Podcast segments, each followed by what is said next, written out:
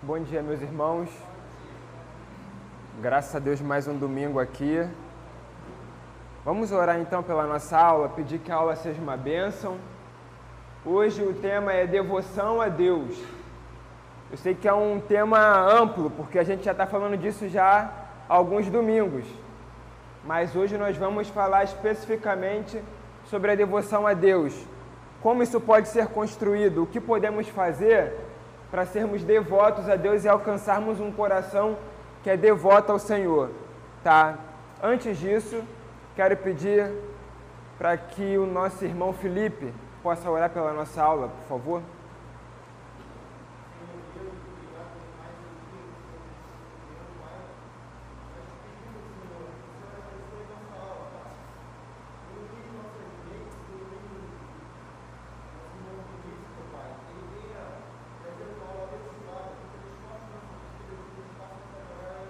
Amém. Amém. Meus irmãos, eu começo fazendo uma pergunta a vocês. Quem aqui conseguiria me dar agora um quilo de piedade? Quem aqui agora conseguiria colocar numa balança 200 quilos de piedade? Quando alguém pede piedade, não é o tipo de coisa que nós conseguimos tocar. A piedade, ela não é material, eu não consigo tocar na piedade. Então, qual é o segredo de alcançar um coração piedoso se a piedade não se toca e nós estamos presos à matéria? Por exemplo, eu posso dizer, irmã Nilda, me dá a sua Bíblia e você vai me dar a sua Bíblia. Eu posso pedir, Andrei, me passa essa máscara e eu vou tocar na máscara. A experiência é real com a máscara. Eu estou tocando. Mas a minha pergunta é: como podemos experimentar aquilo que é invisível? Como podemos experimentar e viver aquilo que não é palpável? Como eu posso dizer agora, Andrei, me dá a sua piedade. Me dá a sua piedade, Felipe. Me dá, eu quero ver a sua piedade, eu quero tocar nela. Então, irmãos, a primeira coisa, a piedade é algo que está para além do nosso mundo, porque pertence a Deus, tá? Então, a piedade, ela não é material. Você não toca no, na piedade. Por outro lado, e isso deve me encorajar e encorajar você, meu irmão, preste atenção em mim.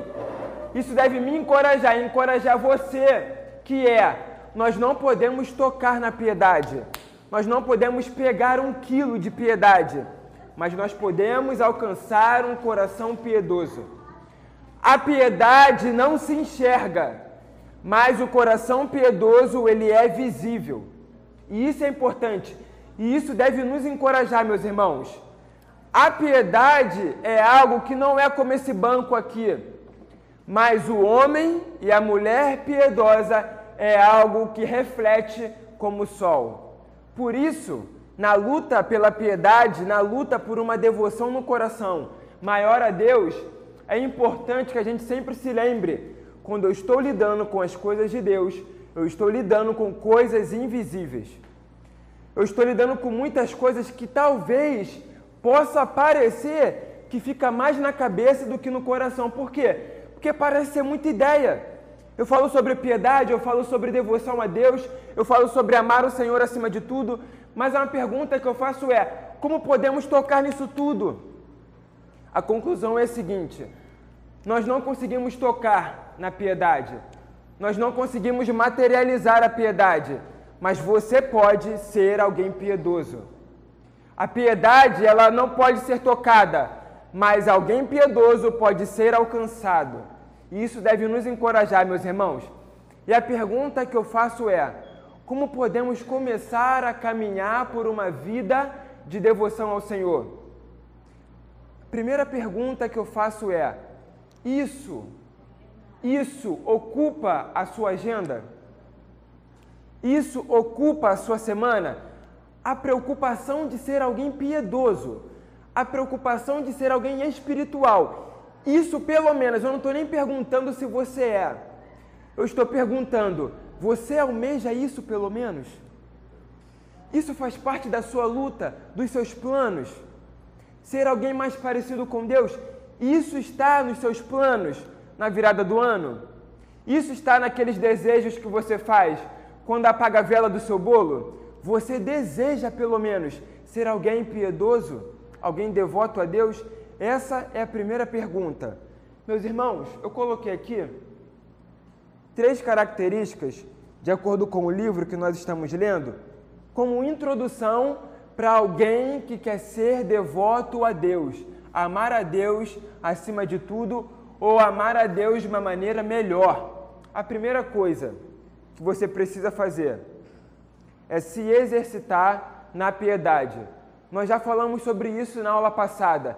Meus irmãos, o exercita-te na piedade requer disciplina. Tá? Não tem como alguém querer ficar forte se nunca vai na academia. Não tem como alguém querer ser espiritual se não deseja e não se exercita nas coisas espirituais. E aqui eu não estou falando de nada mirabolante, não, meus irmãos.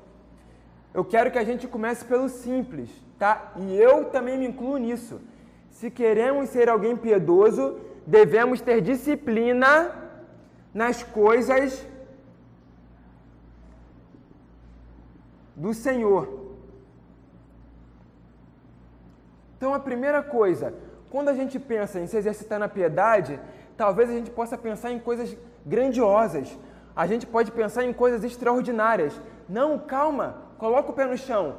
A minha pergunta é: você tem constância na leitura da Bíblia? Você tem constância? Você consegue ser constante na leitura da sua Bíblia em casa? Você consegue fazer o seu devocional diariamente ou uma vez por semana? Como que alguém lê a Bíblia uma vez por semana pode agora no domingo querer estar no culto com o coração queimando por Deus? Isso não vai acontecer. Da maneira lógica, isso não vai acontecer, a menos que Deus seja muito misericordioso e opere um avivamento na sua alma. Mas se exercitar requer disciplina, e disciplina não em coisas banais, não em qualquer coisa, mas em disciplinas nas coisas que Deus quer que a gente exerça disciplina. Então, meus irmãos, não tem como. Precisamos ser amigos da palavra. Como eu já disse numa outra aula, como um homem de Deus, um pastor batista, John Piper disse: seja um homem e uma mulher do livro. Que esse livro domine a sua vida diariamente que quando você se perguntar qual é a vontade de Deus, que você não recorra a um médium, que você não recorra a um adivinho, mas que você recorra à palavra, como Pedro escreveu: Deus nos deu tudo o que necessitamos para a vida e para a piedade por meio do pleno conhecimento de Jesus. Onde nós conhecemos Jesus? Na palavra. Quanto mais conhecemos Jesus, o caráter dele entra em nós e nós podemos viver uma vida de piedade que glorifica a Deus. Por isso, é uma coisa básica que eu pergunto, meus irmãos: como tem sido a nossa vida de leitura da palavra? Será que nós desanimamos tão rápido? Será que somos tão inconstantes nessa prática? Nós não conseguiremos alcançar isso aqui sem o exercício na leitura da palavra de Deus. Uma outra pergunta: Como é a sua vida de oração? Como é a sua vida de oração? Como você exerce isso aqui, disciplina, na oração? Uma pergunta: você só ora quando te dá vontade? Pode parecer uma pergunta muito simples, mas talvez isso possa ditar a nossa vida de oração na prática. Você só ora quando dá vontade no seu coração? Porque se nós seguirmos essa prática, nós vamos orar uma vez ao mês. Talvez nós vamos orar somente uma vez na semana. Quem disse que a oração é algo que surge como as folhas surgem da chuva e do sol? Quem disse que a oração é uma coisa natural no coração do cristão? Não é. E se nós não tomarmos consciência disso, nós vamos ser enganados e não vamos conseguir ter disciplina na oração. Irmãos, as coisas de Deus requerem disciplina, porque está escrito bem grande no nosso coração: Deus não é bem-vindo aqui. O pecado, em outras palavras, é isso: é estar uma placa no nosso coração para Deus assim: o Senhor não é bem-vindo aqui. E tudo que diz respeito ao Senhor também não será bem-vindo aqui. Isso é o que o pecado escreve na porta do nosso coração. Porém, quando o cristão se converte, ele é inclinado a desejar as coisas de Deus, mas ainda assim, isso não significa que ele vai acordar numa segunda-feira chuvosa com o coração queimando por Deus, porque não vai. Isso não é natural e isso requer disciplina. Essas duas coisas devem fazer parte da nossa vida. Só quando a gente tem vontade? Não, a gente luta por isso. Exercitar na piedade é luta com Deus e principalmente luta com Deus no coração. Se queremos nos exercitar na piedade, precisamos ter disciplina. Meus irmãos, eu sei que nós somos inconstantes. Eu sei que a inconstância faz parte da nossa natureza, mas devemos estar conscientes de que devemos lutar contra essa inconstância. Devemos lutar por disciplina. Disciplina, e disciplina envolve hábito. E hábito diário, meus irmãos. Não pense que um músculo pode, pode crescer malhando ele uma vez na semana. Não pense que um músculo pode crescer com alguém dizendo assim: bem, eu quero que o meu músculo cresça e ele vai crescer. Não! Disciplina é muito mais do que vontade. Disciplina é muito mais do que desejo, é muito mais do que planos. Disciplina é colocar em prática mesmo quando o coração não tem vontade. Precisamos ter consciência disso. Essas duas coisas devem fazer parte do nosso dia a dia. Comece com o mais simples, meus irmãos. Se você tem dificuldade na leitura, comece lendo 15 minutos. Depois vá para 30 minutos. Mas comece com esse hábito. Por quê? Exercitar na piedade vai nos gerar um relacionamento com Deus. Eu pergunto a vocês, meus irmãos, como podemos ter relacionamento com Deus se o encontramos de seis em seis meses? Como podemos ter relacionamento com Deus se nós o encontramos só no domingo na igreja? Relacionamento com Deus significa conhecê-lo.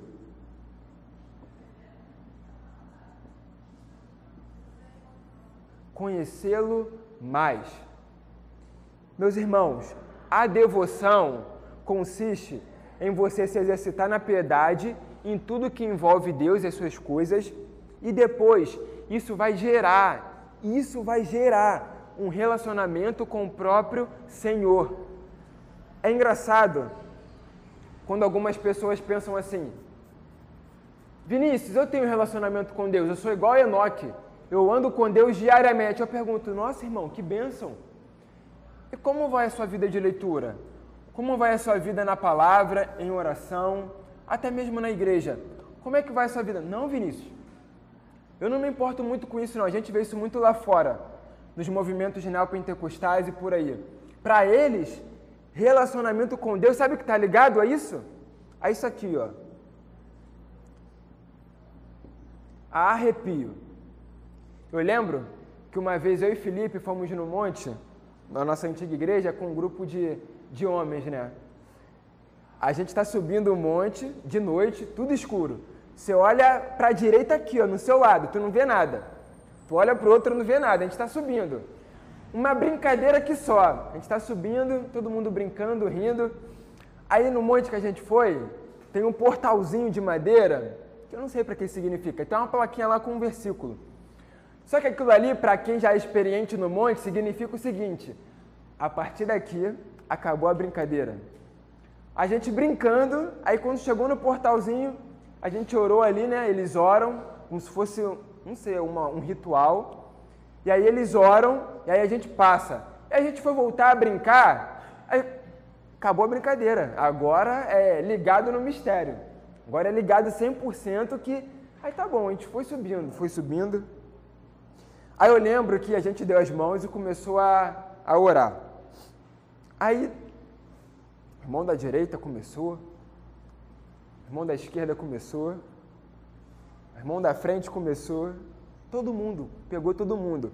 Aí eu tô aqui, aí eu falei, aí eu, tomara que o Felipe não fale nada, porque senão vai ser só eu que não vou falar. Falei, meu Deus do céu, será que o Felipe vai falar em línguas aqui? Falei, meu Deus, não deixa ele falar não. deixa ele falar não, senão eu só eu vou passar vergonha aqui, né? Aí eu pensando, eu falei, meu Deus do céu, ele não falou não. Eu e ele fomos os únicos que não falamos. Aí a gente desceu no monte, aí voltou a brincadeira, né? Porque voltou a brincadeira. Aí um irmão falou assim pra gente, é, pra subir foi brincando. Agora lá em cima, quando foi para pegar fogo, não pegou fogo. Ele não falou com essas palavras, mas foi mais ou menos isso. Ou seja, ele queria dizer o seguinte: vocês brincam à vontade, mas na hora de rodar no mistério vocês não rodam, né? Ou seja, para eles, relacionamento com Deus é isso. É você subir no monte, é você passar o dia inteiro no monte. Alguns chegam até armar tendas no monte. E aí, como eles descem, eles acham que são homem de ferro. Que eles vão tocar em qualquer coisa e aquilo ali vai cair. Irmãos, relacionamento com Deus se faz no quarto também. Não há nada de especial no monte. A mesma experiência que você pode ter no monte, você pode ter no seu quarto. Eu creio nisso de todo o meu coração. E quem discordar, eu pergunto, me mostre isso na palavra. Irmãos, relacionamento com Deus, exclua isso aqui, ó. Muito cuidado com isso. Eu não estou dizendo que é para você nunca se arrepiar. Vai ter momentos que você vai se arrepiar. Vai ter momentos no culto que o louvor vai estar tão bem encaixado, a igreja é tão vibrante, que é impossível você não se arrepiar. É automático. Você olha para o seu braço e você está todo arrepiado. Isso acontece e isso não é do diabo, não, tá? Eu não estou dizendo que isso aqui é do diabo. O que eu estou dizendo é: isso aqui não pode ditar a sua vida espiritual. Você não pode ser um caçador de arrepios, porque isso não acontece todo dia. O arrepio, ele é uma consequência da sua piedade. O arrepio é consequência de um coração transbordante da presença de Deus. Mas você não pode buscar isso para que isso seja o combustível para te preencher diante de Deus. Então, muito cuidado, meus irmãos, muito cuidado. Isso aqui significa que é uma consequência do seu relacionamento com Deus. Relacionamento com Deus significa conhecê-lo. Uma pergunta: quando foi a última vez que você parou para estudar sobre o caráter de Deus? Quando foi a última vez que você estudou ou você ouviu uma pregação sobre os atributos de Deus? Vamos lá. Você conhece seu Deus? Vamos começar. Alguém aqui pode me falar um atributo de Deus? Alguém? Onisciência.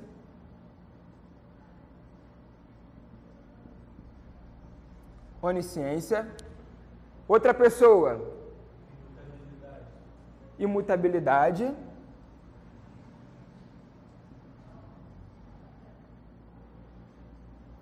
Outra. Outra pessoa. Onipotência.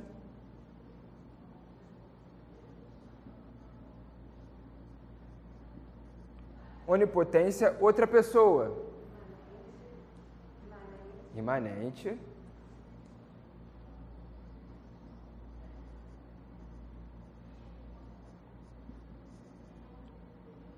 Outra, outra pessoa. Vamos lá, são muito, são vários. Só mais um. Alguém mais poderia dizer? Santidade. Isso.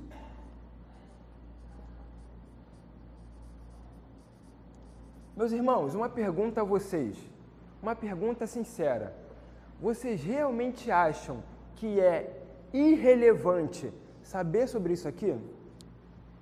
Honestamente, para você o quão é relevante estudar sobre isso aqui.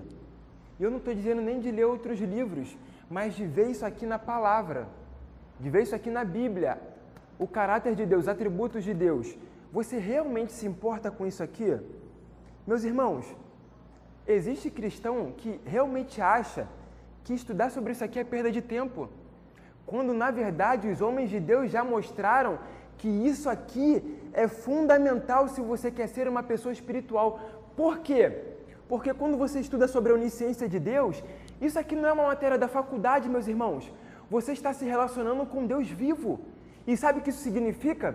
Que quanto mais você estuda sobre isso, mais isso aqui é real na sua vida. Você experimenta isso aqui cada vez mais com um senso de realidade. Por exemplo, onisciência de Deus. Nossa, quando eu estudo sobre a onisciência de Deus, eu sei que Deus vê todas as coisas. Bem, se Deus vê todas as coisas, Ele vê as intenções do meu coração. Se Ele vê as intenções do meu coração, significa que não basta só que eu faça, mas que eu sinta alguma coisa, a minha motivação. Ou seja, se Ele se preocupa com a minha motivação, ele se preocupa com uma coisa que ninguém pode ver. E se ninguém pode ver, só ele pode ver, é importante que eu viva para a glória dele em todo o tempo. Irmão, como não achar que isso aqui impacta diretamente as nossas vidas? Como pensar isso? É o estudo sobre o Deus vivo. Como isso não pode influenciar o meu dia e o seu dia? Que a gente não caia no erro de achar que isso aqui é só para os estudiosos. Não, isso aqui é só para quem quer ir além. Isso aqui é mais do que o básico. Não, esse é o básico. Esse aqui é o básico. Você quer um livro sobre isso, um livro fino sobre isso? Os atributos de Deus. Nós temos na nossa biblioteca. Ali o autor vai tratar de pelo menos, no mínimo, 10 atributos de Deus. E ele vai fazer a aplicação prática para a sua vida. Busque isso. Busque isso. Se você quer um relacionamento com Deus, você precisa conhecê-lo. E conhecê-lo significa estudar o que ele é, como ele se revela. Eu já disse isso. Quando ele diz para Moisés: diga que, o eu, diga que o eu sou te enviou, ele está dizendo: Moisés, o povo não vai dizer quem eu sou, não, Moisés. Eu sou o que sou. Eu me defino. Não são vocês que me definem. Quando Deus diz eu sou, Ele está dizendo: vocês precisam me conhecer. Eu não sou um Deus inventado pela mente de vocês. Eu não sou um Deus que vocês podem fabricar com as mãos, igual bezerro de ouro. Eu sou o Deus que se revela. E o Deus que se revela é para ser conhecido. Então conheça o seu Deus. Por quê? Conhecendo o seu Deus, você vai viver uma vida que agrada ao Senhor. Meus irmãos, Ser devoto a Deus pode parecer algo banal, pode parecer algo simples, mas nós vamos ver que isso tem consequências eternas e consequências temporais também para o hoje. Você pode conhecer o seu Deus na palavra, ouse fazer isso. Diante dos textos, faça a seguinte pergunta: o texto que eu estou lendo revela qual o caráter de Deus? Ou melhor, qual o atributo de Deus? O texto que eu acabei de ler quer dizer sobre o que de Deus? O que, que ele fez? O que, que ele fala? E o que, que ele fala? Qual é o conteúdo da fala dele? Aonde ele quer chegar? Irmãos, é de extrema importância que a gente siga esse trajeto aqui, ó. Não é um trajeto fácil. Isso aqui não é uma fórmula de matemática, meus irmãos, que se eu fizer isso vai acontecer isso e depois isso não. Isso aqui é luta e luta diária. O espiritual é aquele que não se contenta com um dia bem-sucedido diante de Deus. Eu vou repetir. Uma pessoa, um cristão espiritual, não é alguém que se contenta com um dia bem-sucedido diante de Deus. Isso requer anos de experiência, anos. Eu olho para isso e digo, meu Deus, eu estou no começo da estrada. Eu tenho poucos anos de cristão, tenho sete anos. Como ainda vou viver muito mais sobre isso? Como ainda vou experimentar muito mais sobre isso. Mas, meu Deus, me ajuda a cada vez mais caminhar com profundidade nessas coisas. Eu não quero me contentar com as experiências do ontem. Eu quero viver o hoje, o hoje com o Senhor. Então, meus irmãos, que a gente lute por essas coisas. Parece que são coisas simples, mas parece que são coisas que nós podemos deixar de lado, tá? Alguém quer fazer alguma pergunta sobre isso? Alguém quer falar alguma coisa? Comentar? Não?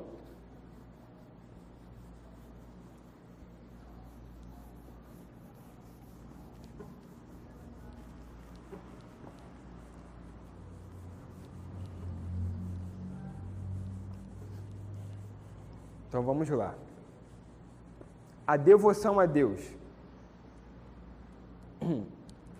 Meus irmãos, a devoção a Deus, de acordo com o autor desse livro que nós estamos estudando, ele faz um desenho que eu gostei. É a verdade absoluta sobre o assunto? Não, mas é uma maneira de ilustrar para a gente, para que a gente consiga alcançar com a mente o que ele quer dizer. Ele vai montar do seguinte sentido: ó. a devoção a Deus é como se fosse um triângulo.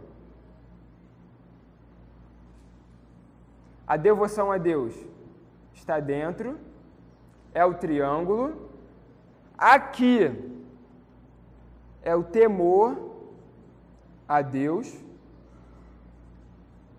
temor a Deus, e aqui o amor a Deus.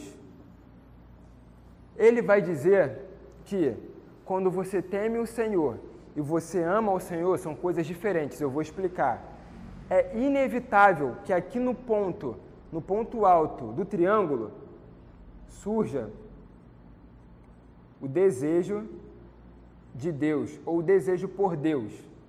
Então, essa é a estrutura que ele utiliza para falar sobre a devoção. Então, duas coisas que nós não podemos negociar e que precisamos lutar na nossa vida para alcançar: o temor a Deus, falhando. Alguém poderia me definir o que é o temor a Deus? Alguém ousaria? Pode falar, Alessia.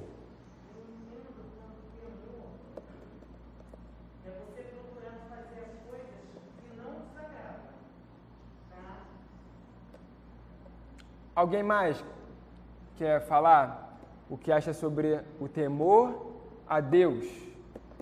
Vou perguntar. Vou perguntar então.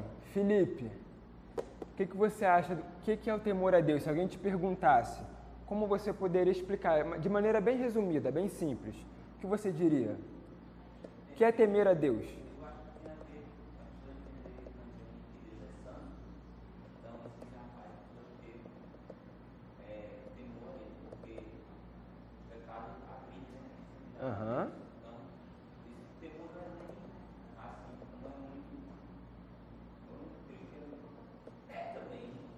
Mas você acertou.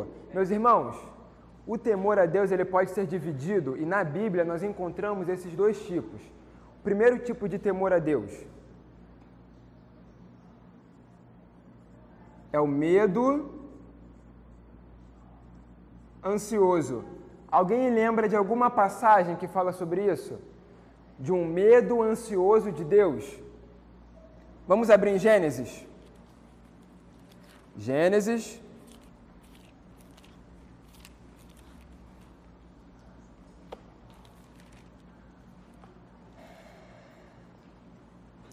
Capítulo 3,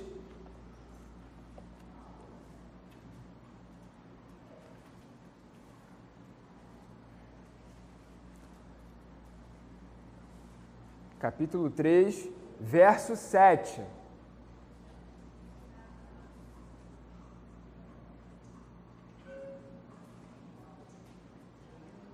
Três, verso 7.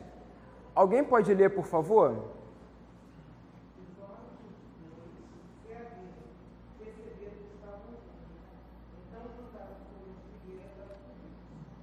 Isso. Pode ler o 8 também, Leci.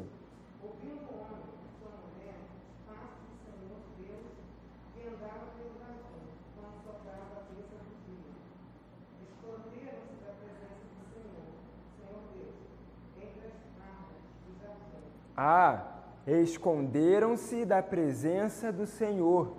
Isso aqui é o medo ansioso da presença de Deus. Mas, na vida do cristão, esse tipo de temor não pode existir, tá bom? Por quê? Porque nós lemos em 1 João, capítulo 4, verso 18, que O verdadeiro amor lança fora todo medo. Então, o tipo de temor que deve ter na minha vida e na sua vida não é um medo ansioso de Deus, não. Nossa, Deus está vindo com o seu anjo para me destruir. Não, isso não mais existe em nós. Isso deveria existir nos ímpios. Mas Romanos 1 vai dizer que nem isso eles sentem. Nem mais o temor a Deus eles sentem. Eles abafaram tanto a Deus no coração que nem mais o temor, o senso do divino, eles conseguem ter. Mas qual é o tipo de temor que deve ter na minha e na sua vida? É isso aqui, ó.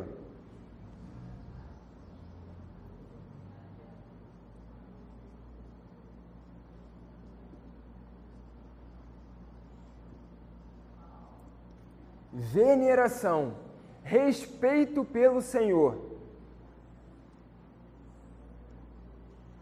Talvez isso aqui fosse um dos temas mais urgentes do nosso dia, do nosso dia a dia. Por quê?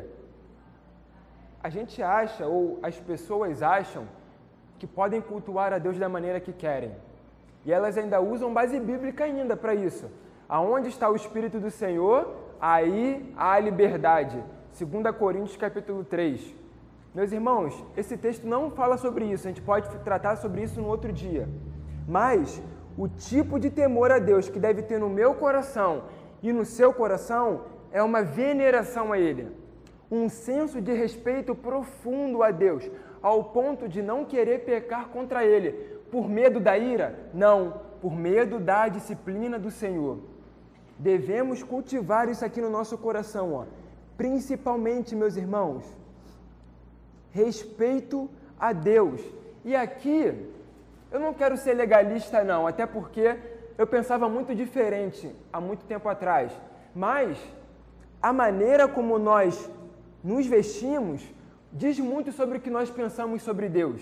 Diz muito, muito. Uma outra coisa, meus irmãos, que isso aqui nos leva, isso aqui nos leva para uma adoração ao Senhor. Vamos abrir Isaías 6?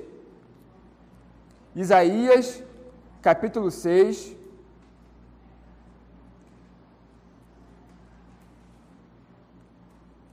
Isaías, capítulo 6.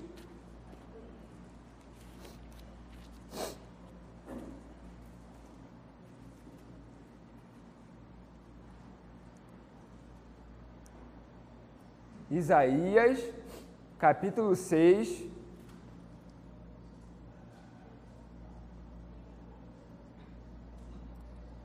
Grava isso. A diferença de nós para os ímpios com relação ao temor a Deus é que o nosso temor a Deus não nos leva pelo caminho do medo. O temor a Deus na vida do cristão o leva pelo caminho da adoração. Quanto mais eu temo ao Senhor, mais eu o adoro. Porque cada vez mais eu me preocupo com a maneira como eu cultuo a Ele. Tá? Isaías, capítulo 6. Alguém pode ler a partir do verso 1? Até eu dizer pode parar? Isaías 6, verso 1. Alguém lê, por favor.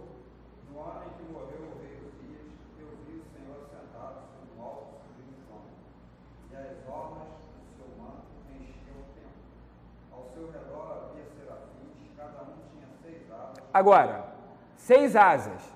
Com o rosto, com os pés, e com. Pode continuar. E clamavam uns para os outros, dizendo: Santo, Santo, Santo é o Senhor dos exércitos. A terra toda está cheia da sua glória. Meus irmãos, até aí, Ney, obrigado. Meus irmãos, não chama a atenção de vocês o fato de que dentre as seis asas duas são utilizadas para esconder o rosto, a pergunta que eu faço para o texto é: por que os anjos fazem isso? Por que a necessidade de esconder o rosto com duas asas? Por quê? Porque eles, mais do que nós, eles estão diante da luz inacessível, que é o próprio Senhor. Eles estão diante do temor, na sua essência, na sua plenitude. E o que, que eles fazem? Eles correm eles caem desmaiados? Não. O que, que eles fazem? Santo, santo, santo é o Senhor dos exércitos, e toda a terra está cheia da sua glória. Meus irmãos, se queremos adorar a Deus com os nossos lábios, com as nossas vidas, precisamos começar pelo caminho do temor a Deus. A quem eu estou adorando? Quem é esse Deus que me chama da morte para a vida? O caráter dele me faz ver de que ele é digno de ser respeitado. E quando eu o respeito, ou pelo menos eu tenho o desejo de respeitar e de venerar a Deus, cada vez mais eu o adoro com toda a minha vida, com toda a minha vida em todas as áreas, com tudo que pertence a mim, tudo é digno e é consagrado a adorar ao Senhor. Alguém quer falar alguma coisa sobre isso? Perguntar?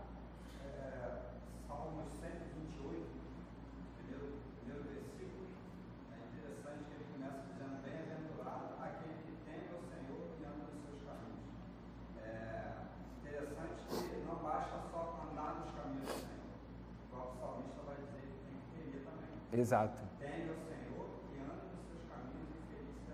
Exato. O temor, o temor, ele é, parece que ele funciona como um guarda para a liberdade. Por quê? Porque em Deus nós temos liberdade mesmo. Nós não somos mais escravos de festas, de datas comemorativas como no Antigo Testamento, não. Mas parece que mesmo nessa liberdade, o temor é como se fosse um freio. Por quê? Vocês são livres mas cuidado com a liberdade de vocês, que vocês possam agir na liberdade com temor, tá? Então é importante que o temor esteja na vida do cristão, tá? Vamos abrir Apocalipse 1. Apocalipse 1, verso 17.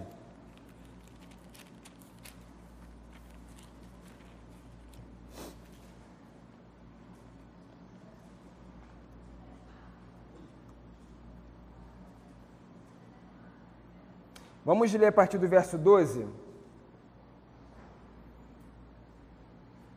Alguém pode ler, por favor? Do verso 12 até o verso 17.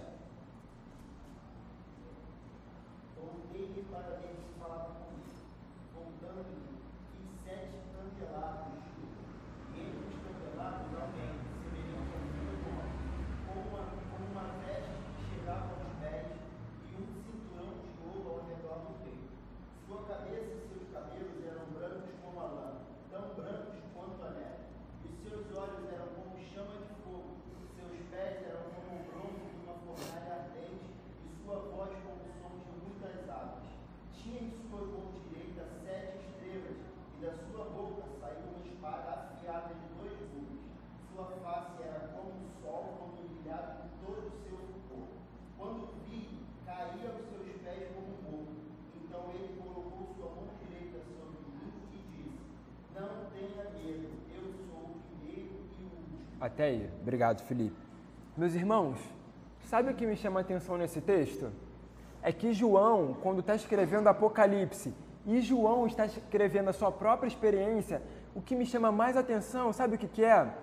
É que ele só deixa para falar no verso 17 que ele caiu como morto. Mas ele caiu como morto por causa do quê? Porque do verso 12 ao verso 16 ele vai trazer um relato da visão que ele estava tendo sobre o próprio Cristo. Quando João vê Cristo, com toda essa figura de linguagem que ele está relatando aqui, e então no verso 17 ele coloca: E então caí como morto. Isso aqui é temor a Deus, um temor diante da glória e da majestade dele. E aqui, muito bem, o Filipe colocou, uma coisa deve ser ressaltada aqui, meus irmãos: a santidade de Deus é algo que não pode ser esquecido na minha e na sua vida. Devemos nos lembrar sempre. Por quê? Vocês lembram da ordem de Deus para o povo? Sejam santos, porque eu, Senhor, sou santo. Ele não diz, sejam santos como eu sou santo. Como? De igualdade. Não. Sejam santos porque? De explicação porque eu sou santo. A santidade de Deus nos move a um viver melhor para Deus. A santidade de Deus move o nosso coração a viver para a glória dele. Eu me preocupo agora com os meus pensamentos. Eu me preocupo agora com o uso da minha língua. Eu me preocupo agora como eu trato meu pai, a minha mãe, a pessoa que convive comigo. Eu me preocupo agora como eu posso prestar um culto a Deus. Então, meus irmãos, uma coisa importante aqui. E aqui, preciso apagar isso aqui. Que é como nós podemos tratar a Deus de qualquer maneira? E aqui eu separei alguns pontos. Como podemos tratar Deus de qualquer maneira? Será que isso tem acontecido na nossa vida? Primeira coisa que eu pergunto. Novamente, a oração. Se existe um lugar que podemos tratar Deus de qualquer maneira, é na oração. Uma pergunta: Como você lida com a oração e o seu sono, por exemplo? Você só deixa para orar quando o sono bate, quando você começa a bocejar, lá para 11 horas, meia-noite. Antes disso, não. A gente vê televisão, a gente faz o que a gente tem que fazer, mas parece que o bocejar se torna um sinal para oração, né? Nossa, não, não está na hora de orar, não. Aí tu começa a bocejar, né? Começa a bocejar. Não, agora está na hora de orar, porque eu já vou dormir. Esse é o sinal da oração? O bocejar é o sinal de que devemos orar a Deus? Devemos esperar esse sinal para irmos a Ele em oração? Então, a primeira coisa onde nós podemos tratar Deus de qualquer maneira é na oração. Por favor, meus irmãos, é que eu me incluo nisso. Vocês não estão ouvindo de alguém que é perfeito, que conseguiu alcançar tudo isso, não tá? É alguém que está na mesma luta que vocês, tá? Devemos lutar, meus irmãos, para que o sono não seja um sinal de que o dia acabou, tá? Devemos lutar para que o sono ele não seja aquilo que nos move a orar, tá? E seja uma oração atrapalhada, onde a gente amaldiçoa a Deus e abençoa o diabo, como costumam dizer, né? Você ora, você Meu Deus, pelo que, que eu estava orando? Meu Deus, já tava, eu já estava no, no, terceiro céu, já dormindo. Tô aqui, dobrei o joelho. Meu Deus, eu dormi ajoelhado. Eu dormi ajoelhado. Meus irmãos, que isso, se isso tem acontecido, que a gente lute para que isso não aconteça. Às vezes, sabe o que a gente precisa um pouco melhor? Da consciência da presença de Deus. Às vezes é disso que, a gente precisa. Você realmente, você realmente sabe o que é oração? Você sabe para quem você está mandando cartas no seu quarto trancado? Você realmente sabe com quem está falando na oração? É algo para a gente se pensar. Estamos diante do Deus que criou todas as coisas isso é pouco para você? Isso não te leva a fazer a oração de uma maneira melhor? Não te constrange estar com os joelhos dobrados diante do Criador do universo? Isso não nos constrange estarmos ali cambaleando, dormindo? Não constrange? Irmão, por favor, que a gente lute com isso, tá? Que o sono não seja um sinal de que devemos orar, que a gente faça isso antes do sono que a gente possa ter o sono já com a consciência tranquila. Eu fui ao Senhor em oração.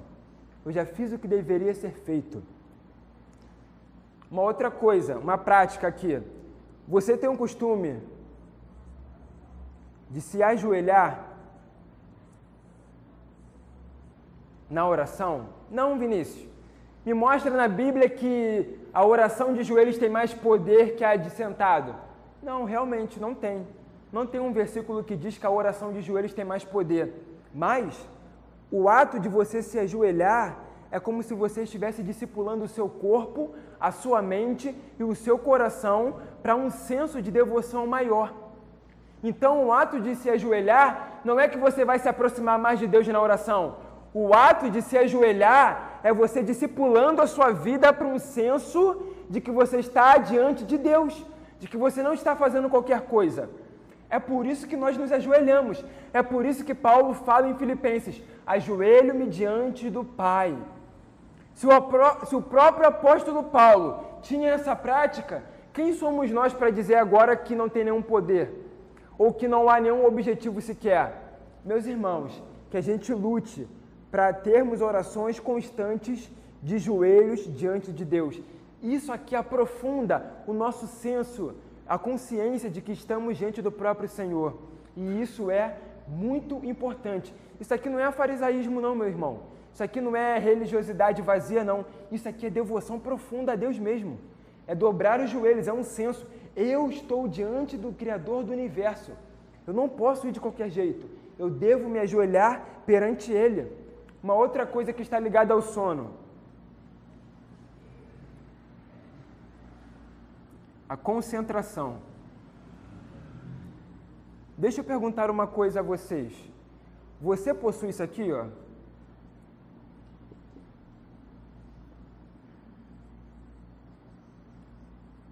Você possui a sua?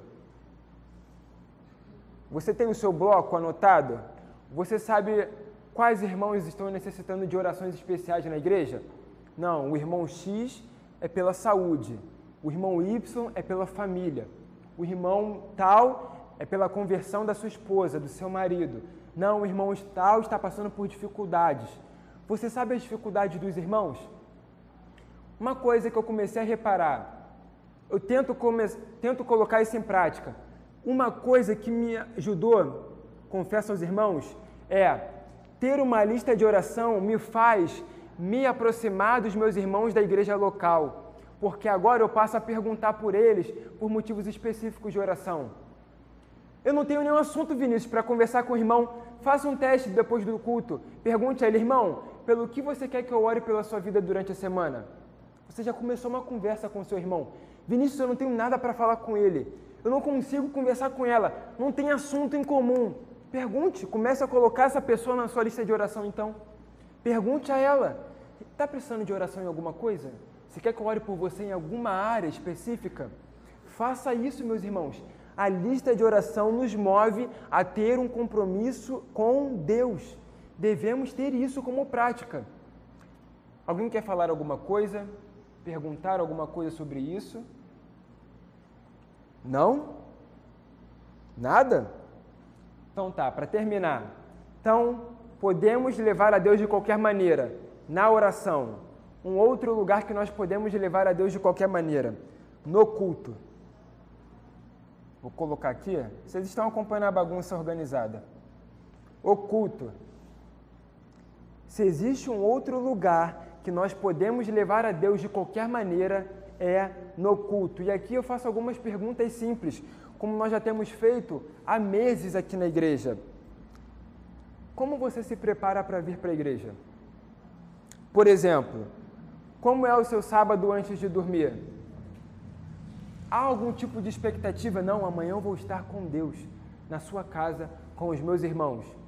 Durante o domingo à tarde, há alguma expectativa pelo domingo à noite? Pelo culto de celebração? Como nos preparamos? Como nós levamos o nosso domingo até o culto da noite? Como preparamos o nosso coração para ouvir a palavra? Como preparamos o nosso coração e a nossa língua para louvar ao Senhor? Como, meus irmãos? Como? Se existe um outro lugar que podemos levar a Deus de qualquer maneira é no culto. Sabe por quê? Porque a tendência do meu coração e do seu coração é encarar o culto como mais uma programação na semana, como mais uma atividade que eu tenho que fazer, que já me cumpre. Que a gente tome cuidado para que o culto não seja elevado de qualquer maneira. Deus está no nosso meio, meus irmãos. De verdade, eu creio nisso. Deus está no nosso meio. Quando abrimos o culto e invocamos o nome do Senhor, eu creio que Ele está no nosso meio, Ele está agindo em nós. Aquele que entrou aqui ímpio pode sair convertido, o Espírito passeia no nosso meio, ele pode renovar a minha vida e a sua vida. Ele pode trazer um fôlego para quem está se afundando nas águas. Eu creio que Deus está ativamente no culto, Ele está agindo em nosso meio. Seja por meio dos louvores, seja na pregação, Deus age quando o seu povo se reúne, tá? Por último, além da oração, do culto e agora um geral.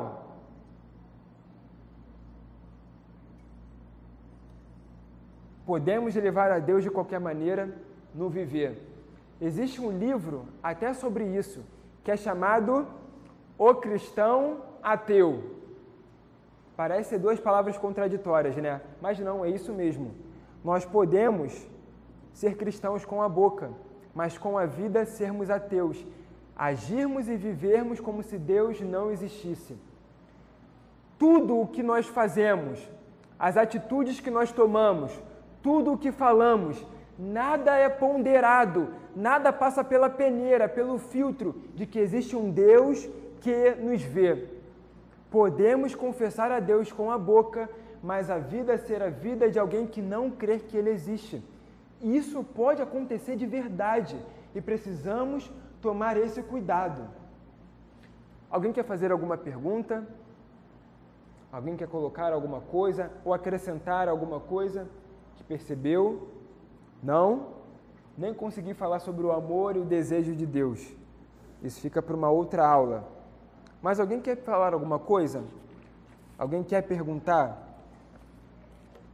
Não? Então quero terminar. Quero terminar lendo um trecho desse livro aqui. Homem, muito bom o livro, os capítulos são curtos e é muito bom. Homem, o local onde Deus habita, tá? Um livro muito, muito interessante. Olha o que ele vai dizer. Para amarmos a Deus de todo o coração, é necessário, primeiramente, desejar fazê-lo. Ninguém ama a Deus acidentalmente. Ninguém tem uma vida espiritual ou cresce na devoção a Deus de maneira aleatória, dada ao acaso. Não, é isso que ele está dizendo. Se você quer amar a Deus de todo o coração, tem que ter desejo nisso, tem que ter vontade nisso. Você precisa querer isso. Ele vai continuar. Devemos nos arrepender da nossa falta de amor e determinar daqui em diante Deus como objeto da nossa devoção. Olha o que ele vai dizer. Devemos fixar nossas afeições nas coisas do alto. Afeições aqui pode ser vontades. Devemos fixar nossas vontades nas coisas do alto e direcionar o nosso coração para Cristo e para as coisas celestiais. Devemos ler as Escrituras devocionalmente cada dia e em oração obedecer a elas, sempre firmemente, desejando amar a Deus de todo o coração e ao nosso próximo como a nós mesmos. Para concluir, se fizermos essas coisas, podemos ter certeza de que experimentaremos uma maravilhosa e completa mudança no interior da nossa vida. Se queremos amar a Deus de todo o coração, que coloquemos empenho nisso, que coloquemos a nossa vontade nisso. O Deus que criou todo o universo criou de maneira intencional. Como agora queremos amar esse Deus de maneira aleatória? Como podemos agora de desejar o amor a Ele de maneira ao acaso? Não. O amor a ele vem de qualquer maneira. Eu acordo, vem, eu acordo, não vem. Amanhã vem de qualquer maneira, numa conversa com o irmão ou de uma maneira informal. Não! As coisas com relação a Deus devem ser coisas que nós fazemos planos. E esses planos incluem amar a Deus acima de tudo. Amém, meus irmãos? Espero que tenha edificado vocês.